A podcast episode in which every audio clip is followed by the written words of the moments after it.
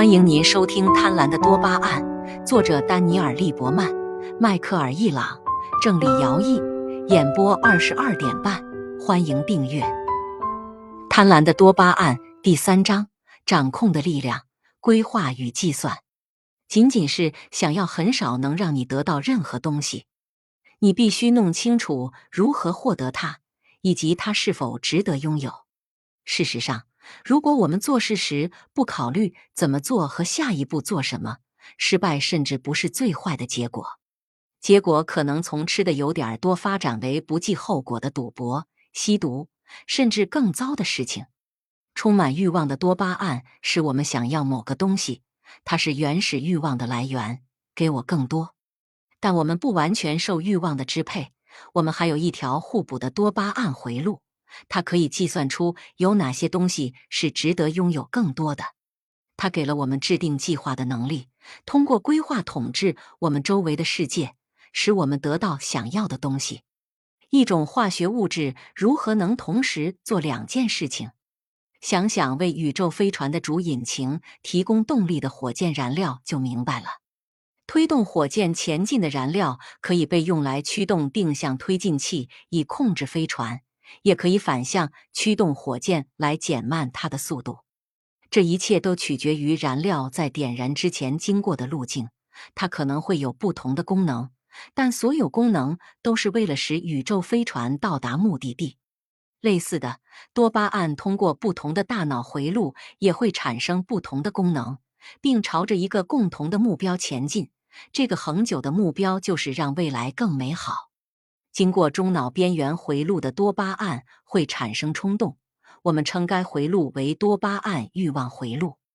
计算和规划控制各种情况的手段来自中脑皮层回路，我们称之为多巴胺控制回路。为什么称之为控制回路？因为它的目的是管理欲望多巴胺不可控的冲动，将这种原始能量引向对我们有利的终点。此外，通过使用抽象的概念和前瞻性的策略，它使我们能够控制周围的世界，并支配我们的环境。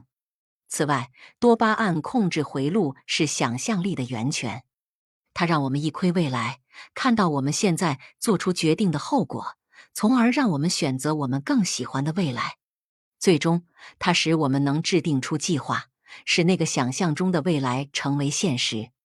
正如欲望回路只关心我们没有的东西一样，控制多巴胺作用于虚幻的世界中。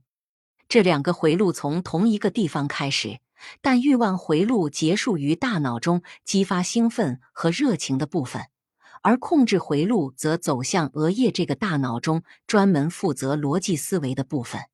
两个回路都考虑到了幻影，并非现实存在的东西。对于欲望多巴胺来说，这些幻影是我们希望拥有但目前还没有的，即我们想要在将来拥有的。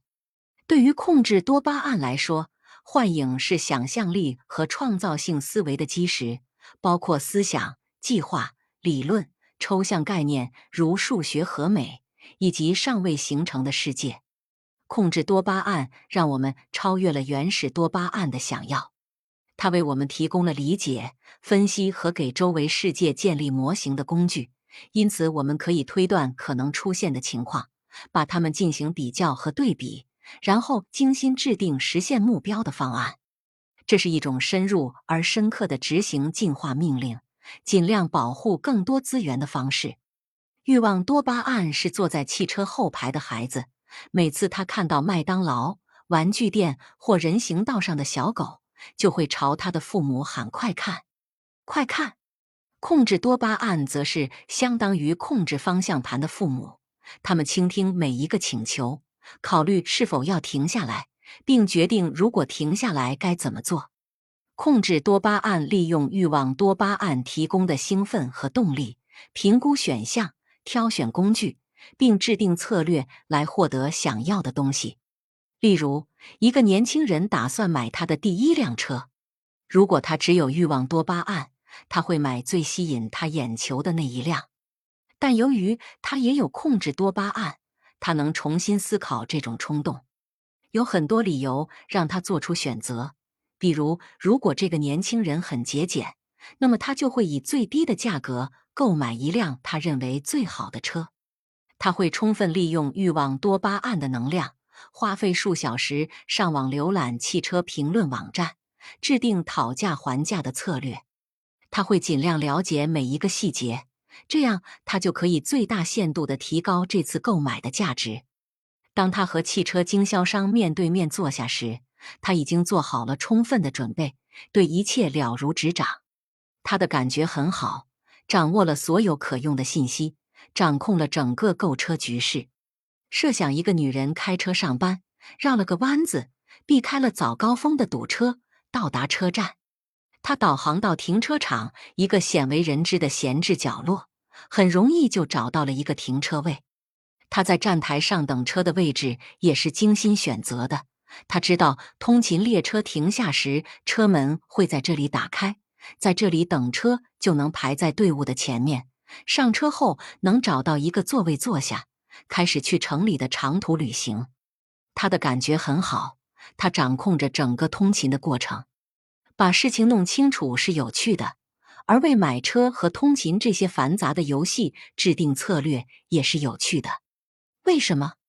像往常一样，多巴胺的功能来自进化和生存的需要。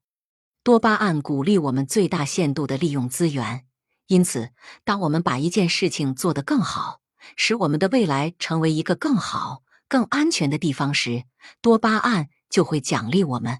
给我们一点燥起来的感觉。